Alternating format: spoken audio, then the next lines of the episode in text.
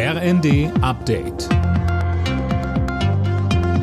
Stündlich neu. Auf den Punkt informiert. Ich bin Nanju Kuhlmann. Guten Tag.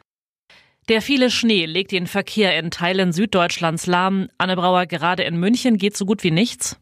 Nein, die Busse und Straßenbahnen stehen still. Die Bahn hat den Zugverkehr in der Region München komplett eingestellt und auch der Flughafen hat alle Starts und Landungen heute gecancelt.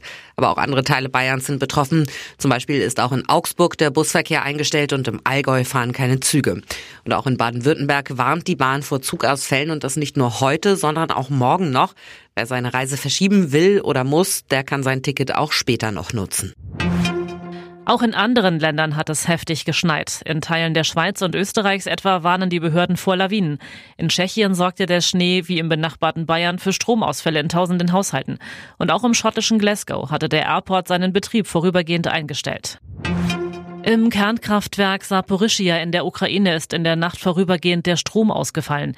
Der ukrainische Betreiber spricht von einem Luftangriff auf die Stromversorgung und sagt, das AKW habe kurz vor einem Atomunfall gestanden. Das größte Atomkraftwerk Europas wird von russischen Truppen kontrolliert.